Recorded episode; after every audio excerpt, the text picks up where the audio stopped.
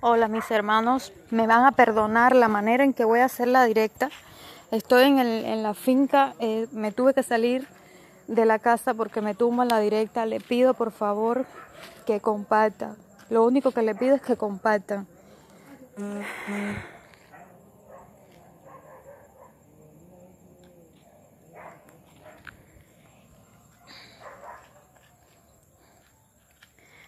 Me tuve que salir de la casa para poder hablar con ustedes.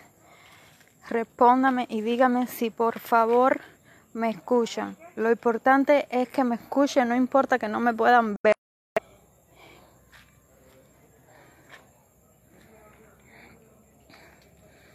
A ver, mis hermanos.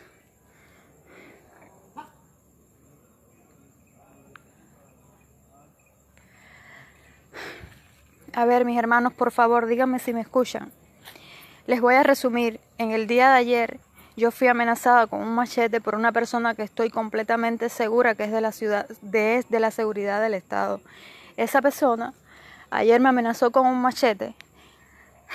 Yo traté de ser lo más pacífica posible hasta que finalmente esa persona me logró sacar del paso, porque ellos actúan de esa manera. Tanto me humilló, tanto me dijo que me sacó del paso. Bien. Yo en la mañana de hoy, cuando me calmé, porque además soy diabética e hipertensa, y ayer me sentí muy mal de lo que yo estaba pasando, sentí temor por mi hijo, sobre todo porque me amenazó con que sabía dónde yo vivía y que me iba a buscar. Y yo sentí un temor por, mi, por la vida de mi hijo más que todo. Eh, en la mañana de hoy me, me fui hacer la, denuncia oficial y cuando llego me dicen en la unidad de la policía que no había papeles para hacer la denuncia, que tenía que esperar sencillamente hasta que ellos avisaran. Mañana, pasado, el lunes, cuando a ellos les den la gana. Mientras tanto, yo no tengo ninguna seguridad, estoy aquí en mi finca. Y quiero denunciar que estos perros poco les importa la vida de nadie, poco les importa. Nada, todos saben que Daniel Salcedo, el papá de Mili, está mi prima, está preso por haber hecho, según ellos, un desacato que nunca cometió, porque mi familia, lo único, el único delito que puede cometer es pensar diferente, porque estamos hartos, estamos hartos de esta injusticia, estamos hartos de ver a tanta gente pasando trabajo. Bien, pero no les basta. En el día de hoy por la tarde Miss Lady Salcedo fue conducida como si fuese una delincuente, ¿verdad? Para Miss Lady Salcedo si aparece papeles, para Miss Lady Salcedo si aparece transporte, mientras que para un verdadero asesino, que estoy segura que lo es, no aparece transporte para trasladar. Bien, estoy llorando de rabia. ¿Hasta cuándo mis hermanos vamos a estar aguantando? Me dicen. ¿Hasta cuándo? ¿Cuándo vamos a hacer algo? Me dicen. ¿Cuándo?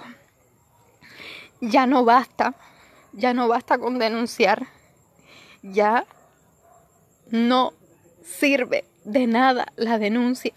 Los derechos humanos, el mundo entero sabe que no es un gobierno, que somos un régimen. Un régimen, pero no un régimen cualquiera.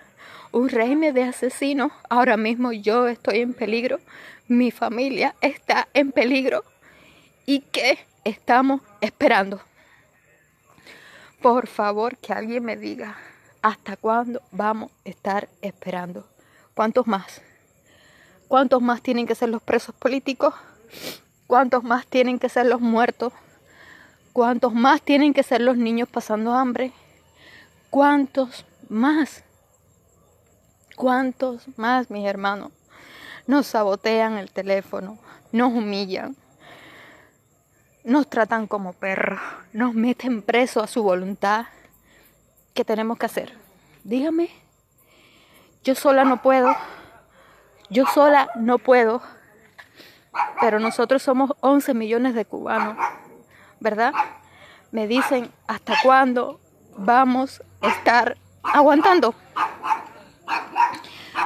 Daniel está preso Miss Lady Salcedo está presa, conducida como una delincuente que no es. Y estoy casi segura que vienen por mí. No tengo miedo. Les juro que no tengo miedo. Lloro de rabia de ver que somos 11 de millones de cubanos cobardes. 11 millones de cubanos que lo único que hacemos es denunciar y ya eso no funciona. Les estoy haciendo esta directa para que quede constancia por si algo me llega a suceder. Mis hermanos, unámonos de una puta vez. Por favor. S o S para Cuba. No es mi familia, son muchas familias. Somos mucha gente.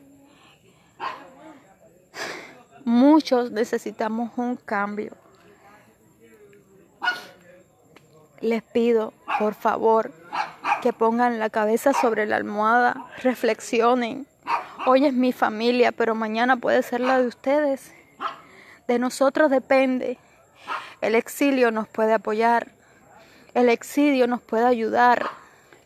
Pero solamente nosotros somos responsables de nuestra libertad mis hermanos. Esto que estoy pasando no se lo deseo ni al peor de mis enemigos. Es terrible ver que te traten como un delincuente cuando no lo eres, pero sin embargo, al delincuente lo tratan como una persona que sirve. Si yo hubiese sido la que hubiese dicho que iba a arrancar el brazo, yo estuviese presa. Pero resulta que fui yo, la opositora, la que reparte alimentos, la que les mete la galleta sin mano gracias a ustedes, mis hermanos del exilio, y a todos los que dentro de la isla me apoyan, ¿verdad? Fui yo la víctima y a ellos no les importa. Solamente hago un llamado, un llamado a todos mis hermanos, tanto dentro como fuera del país. ¿Qué más? ¿Qué más tenemos que esperar?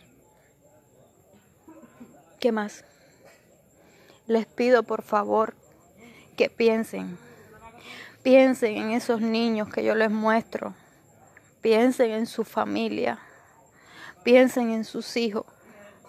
Por amor de Dios, les pido que reflexionen en lo que les estoy diciendo, sobre todo los cubanos que estamos dentro de la isla.